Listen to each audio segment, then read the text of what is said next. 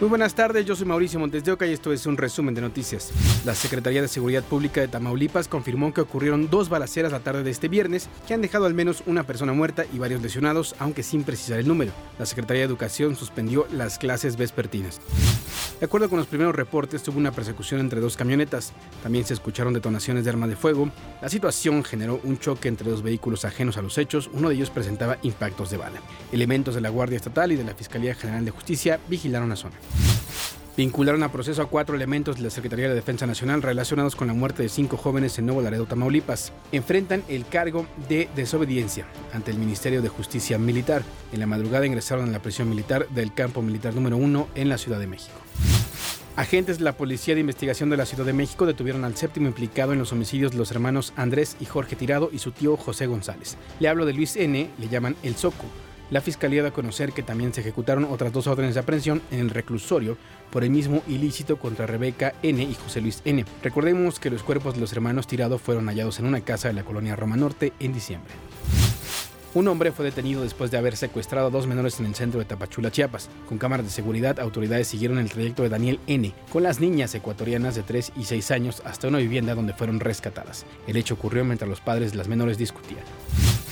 En Hidalgo varios vehículos tuvieron problemas mecánicos porque se les llenó el tanque con una mezcla entre agua y gasolina.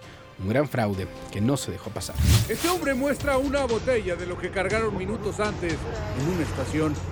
Dice que se parece a todo menos a gasolina, pero la principal evidencia es que su auto tuvo daños a escasos kilómetros de haber llenado su tanque. Pues se nos apagó el carro. Literalmente ahí nos quedamos varados y pasó alrededor de una hora ahí parados y nos damos cuenta que más adelante hay como 5 o 6 vehículos también. A él se sumaron 30, entre ellos una patrulla de la Guardia Nacional. Todos regresaron a Montealegre en Tula Hidalgo para reclamar a la gasolinera. Ahorita me autorizaron lo que yo necesite. Tenemos unidades, camionetas. Es que la seguridad está a la, la, Pero somos una empresa con logotipo. Ah, Ahorita pedimos apoyo a una, una patrulla estatal y que nos acompañe. Por favor. En un comunicado, la franquicia Unión Servicios Profesionales informó que todo ocurrió en su tanque de almacenamiento, que minutos antes recibió la carga de una pipa de gasolina magna, por lo que ya se iniciaron las investigaciones y estudios de laboratorio para saber qué pasó y deslindar responsabilidades. Además, asumirían los gastos de los daños en los automóviles que fluctúan entre los 8 y 15 mil pesos. Pero no fue suficiente. Las autoridades municipales clausuraron la estación. Nos dimos a la tarea de acudir para hacer una inspección principalmente para saber cuál, cuál era la situación con su, su, permiso de aquí de, del ayuntamiento, eh, motivo por el cual eh, hicimos un procedimiento, no nos mostraron su placa de funcionamiento vigente y pues tuvimos que hacer este, presencia y hacer el procedimiento de, del sellado. La Profeco fue notificada de las 20 denuncias de usuarios. Los vehículos dañados que no arrancaron fueron trasladados a instalaciones de la Guardia Nacional, desde donde serán llevados a reparación. Leonardo Herrera, Fuerza Informativa Azteca. Se prevé que en este año se alcance un récord de temperatura en Puebla. Se espera que sea de 32 grados, lo que significa un incremento considerable. Tan solo en los últimos 10 años el termómetro alcanzó entre 28 y 29 grados.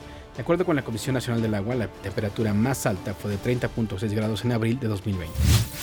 Cerca de 130 personas fueron trasladadas a refugios temporales debido a la caída de nieve en la Rumorosa en Baja California. Entre las personas se encuentran menores y personas de la tercera edad. Elementos de protección civil trabajan para quitar la nieve en la carpeta asfáltica de la carretera de Cuota y en Libre, por lo que permanecen cerradas. En tanto, autoridades mantienen la alerta por las bajas temperaturas. Oiga, ¿ya tiene la comida de hoy? Como es viernes de cuaresma, le damos algunos tips para ahorrar en materia de pescados y mariscos. Pásele, pásele, ¿qué va a llevar? ¿Qué le vendo, patrona? ¿Qué le vendo? ¿Qué le peso? ¿Qué va a llevar, madre? Esta cuaresma, pescados y mariscos son protagonistas. Y es que en el ámbito religioso, el acto de devoción de no comer carnes rojas se traduce en temporada de alto consumo de carnes blancas. En esta cuaresma consumo de esta mojarra, de este róbalo, de guachinango y de esta sierra. Comerciantes de la Nueva Viga ofrecen más de 400 variedades de pescados y mariscos. Más fresca, mira, no se puede. Los vendedores aseguran que temporada o no temporada, ellos ofrecen bueno, bonito y barato. No está muy caro, sino que más o menos están estables ahorita casi los precios.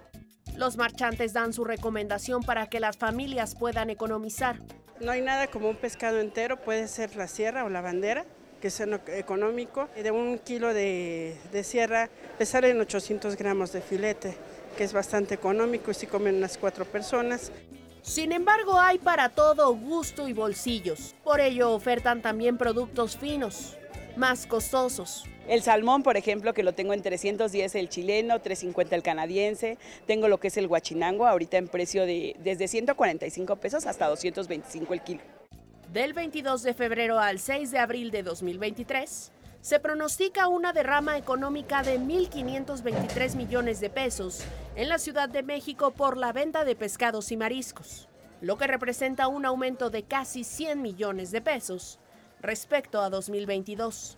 Ilse Lorena Trejo, Fuerza Informativa Azteca. El dólar en México alcanzó durante las primeras horas de la mañana un valor de 17.98 pesos por unidad, un nivel no visto desde 2018. En Banco Azteca se encuentran 17.05 pesos a la compra y 18.29 a la venta. El llamado superpeso mantiene su racha positiva gracias a las ganancias del Producto Interno Bruto de México durante 2022. El reporte de finanzas públicas sanas durante enero de 2023, el incremento en la exportación de mercancías y por los 33 meses consecutivos de expansión en el ingreso de remesas. ¿Usted sabía que un billete puede perder su valor? Aquí le decimos qué requisitos deben tener nuestro dinero para que siga valiendo. ¿Se ha puesto a pensar por cuántas manos pasa un billete cualquiera? ¿Cuál es el trato que se le da? Es información que se recomienda tener presente, sobre todo para no perder nuestro dinero. Señorita, ¿se cobra, por favor? De mano en mano, el desgaste de la pieza es intenso. Además, se doblan y se desdoblan miles de veces. Se pintan, se raspan, se queman, se sellan, entre otros daños. Banco de México es muy claro al respecto. Hay cuatro puntos específicos por los cuales un billete puede perder el total de su valor. Si no cumple los requisitos de estos cuatro puntos, sigue conservando su, su, valor facial. El primer punto es por mutilación. Por ejemplo, si a la pieza le falta alguna sección cuya proporción supere el diámetro de una moneda de 10 pesos, es posible que pierda su valor si esa porción faltante hace imposible determinar su autenticidad. Por lo tanto, en la mayoría de los casos un billete mutilado no pierde su valor, siempre y cuando sea auténtico. El billete sigue conservando su valor a pesar de que el billete esté rayado, esté manchado, esté quemado, tenga algún tipo de suciedad o eh, diferentes daños. Lo que se recomienda a la población es acudir a un centro de canje para que lo cambie por algún billete en, una mejor, en un mejor estado de conservación. Incluso usted mismo puede reparar una pieza, pero la recomendación es hacerlo exclusivamente con cinta adhesiva transparente. Los tres puntos restantes por los cuales un billete puede perder valor es por leyendas escritas en él. Son específicamente tres. Son leyendas eh, de propaganda política, propaganda religiosa o publicidad comercial, porque este tipo de leyendas inducen a la población a un fin diferente a aquel que no sea el de compra o venta de un producto. Cualquier otra leyenda, nombre o simplemente un rayón no es motivo suficiente para que pierda validez.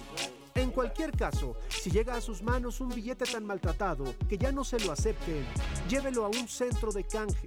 Estos puntos de cambio son en su mayoría sucursales bancarias. La lista completa la puede encontrar en la página web del Banco de México.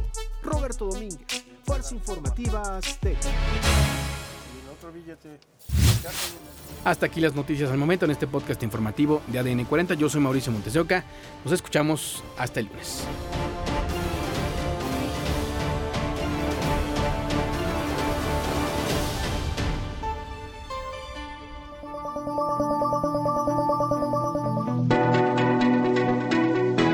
Podcast es presentado por VAS, la super app que te ofrece muchas y nuevas formas de pagar todo lo que quieras con tu celular. Olvídate de las filas y dedícate a lo que más te gusta.